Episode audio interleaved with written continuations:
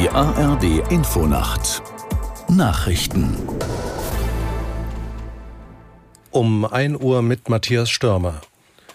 Der russische Präsident Putin hat sich am Abend in einer Fernsehansprache zum abgebrochenen Aufstand der Wagner-Truppen am Wochenende geäußert. Unter anderem dankte er den russischen Sicherheitskräften und der Bevölkerung für ihren Rückhalt. Aus der Nachrichtenredaktion Rainer Glitz. Die aufständischen Söldner der Wagner-Gruppe können nach Worten Putins der russischen Armee beitreten oder nach Belarus gehen. Der Kreml-Chef warnte in seiner Rede, dass jeder Versuch der Erpressung in Russland zum Scheitern verurteilt sei. Er dankte auch dem belarussischen Machthaber Lukaschenko für die Vermittlung im Konflikt mit Wagner-Chef Prigozhin. Der hatte in seiner ersten Erklärung nach dem abgebrochenen Aufstand gesagt, seine Truppe habe keinen Machtwechsel in Moskau angestrebt. Vielmehr sollte Protest gegen die schlechte Kriegsführung Kriegsführung in der Ukraine demonstriert werden.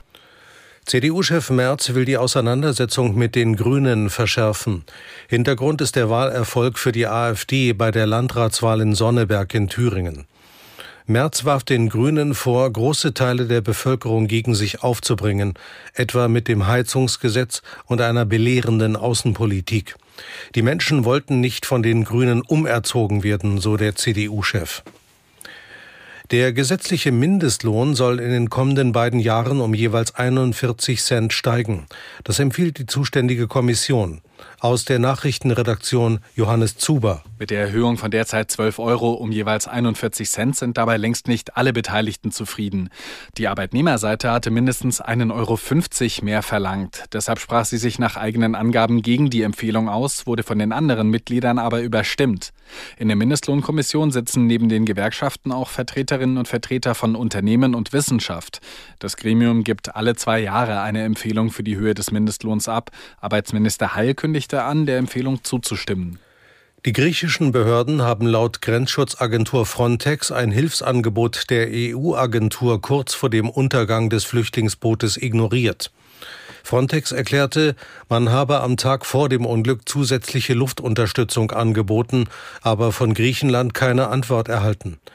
Nach Darstellung der griechischen Küstenwache hatte die Bootsbesatzung mehrfach Hilfe abgelehnt und betont, nach Italien weiterfahren zu wollen. Das überladene Fischerboot mit hunderten Migranten an Bord war vor knapp zwei Wochen vor der Halbinsel Peloponnes gekentert. Nur 104 von ihnen konnten gerettet werden. Das Wetter in Deutschland. Zunächst gewittrige Schauer im Osten und Süden, später im Norden, sonst locker bewölkt 8 bis 17 Grad. Am Tag in der Nordosthälfte unbeständig, Gewitter möglich. Im Südwesten meist heiter bei 17 bis 28 Grad. Am Mittwoch im Nordwesten Schauer. Das waren die Nachrichten.